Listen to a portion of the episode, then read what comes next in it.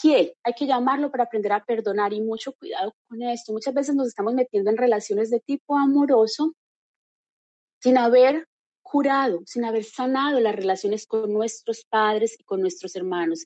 El primer amor que aprendemos es el amor que nos dan nuestros padres o que le entregamos a nuestros padres, el amor que sentimos en familia, nuestro hermanito, nuestra hermanita, nuestra mami, nuestro papi. Ese amor, ese núcleo familiar es el primer amor que conocemos. Y si nos vamos peleados con este grupo familiar o si estamos en continuo, qué sé yo, discusiones, situaciones que son un poco difíciles, entonces si no hemos podido perdonar esa situación, ¿cómo pretendemos tener eh, una situación amorosa con una pareja, una situación que nos llene, que nos llene el corazón?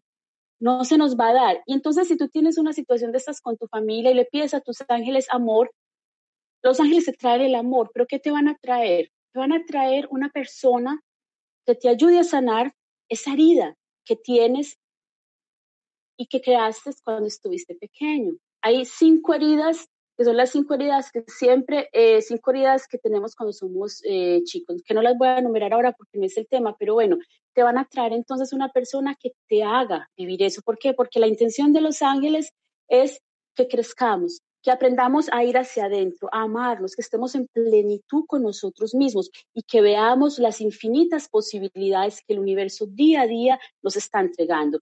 Porque ténganlo también muy claro, mis queridos amigos y amigas, las parejas que nos coloca el universo son para nuestra evolución y para aprender. Entonces algunos me dirán, entonces no tengo el derecho a estar con una persona hasta el fin de mis días. Claro, claro que sí. Claro que los ángeles te pueden traer el amor verdadero, como lo llamaron, como lo llamamos muchos, y esa persona se puede quedar contigo hasta el fin de tus días. Pero antes de pedir eso, por favor, sánate para que cuando llegue esa persona puedan tener una relación en la que los dos se puedan nutrir el uno al otro y puedan empezar a evolucionar.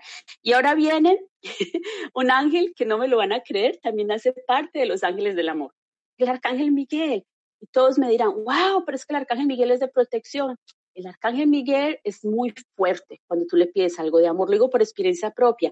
¿Qué le puedes pedir al arcángel Miguel? Ver.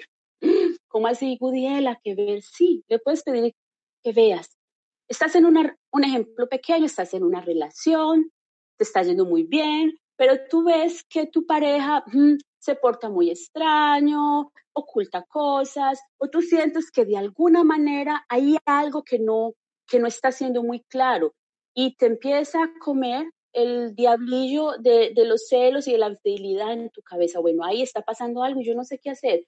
Entonces, ¿qué, vas ¿qué puedes hacer en este momento? Llamar al arcángel Miguel, lo mismo, búscate un momento en el día. Si estás llamando a Metatron en la mañana, pues llama a Miguel en la noche, mientras se cepilla los dientes, y lo haces durante 21 días y le pides ver. Yo lo hice y no necesité esperar ni siete días. El mismo día me mostró lo que yo quería ver, la infidelidad de una pareja que tenía. Y yo me quedé, wow. Y después cuando empecé a mirar, ¿qué en de, qué posibilidades tengo yo en un millón de posibilidades de haber visto a esa persona con otra persona con la que me estaba traicionando? ¿Qué posibilidades, qué posibilidades había en esta ciudad tan grande? Una en un millón. ¿Y qué hizo el arcángel Miguel? ¡Pan! Me la puso y de frente yo me quedé. Yo no sabía si reír o llorar. Si reír de la alegría, porque el arcángel Miguel me había escuchado, o si llorar, porque había visto que mi novio estaba siendo infiel.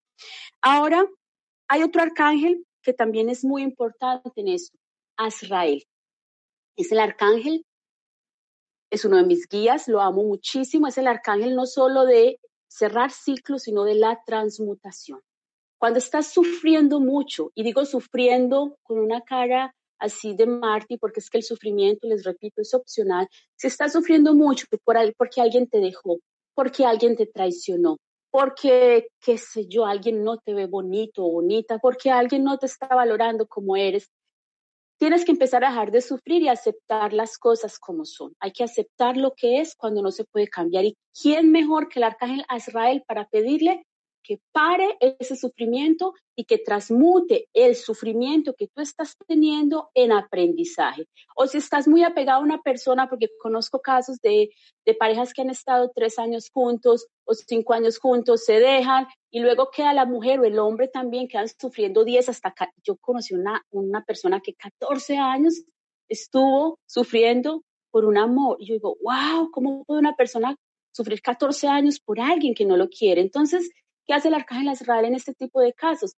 Cierra ese ciclo. Entonces tú le puedes pedir a Israel con el mismo método, cinco minutos en cualquier momento de tu día, mínimo siete días, hasta 21 días que sería lo adecuado, a que te ayude a cerrar ese ciclo. Y él lo cierra por ti.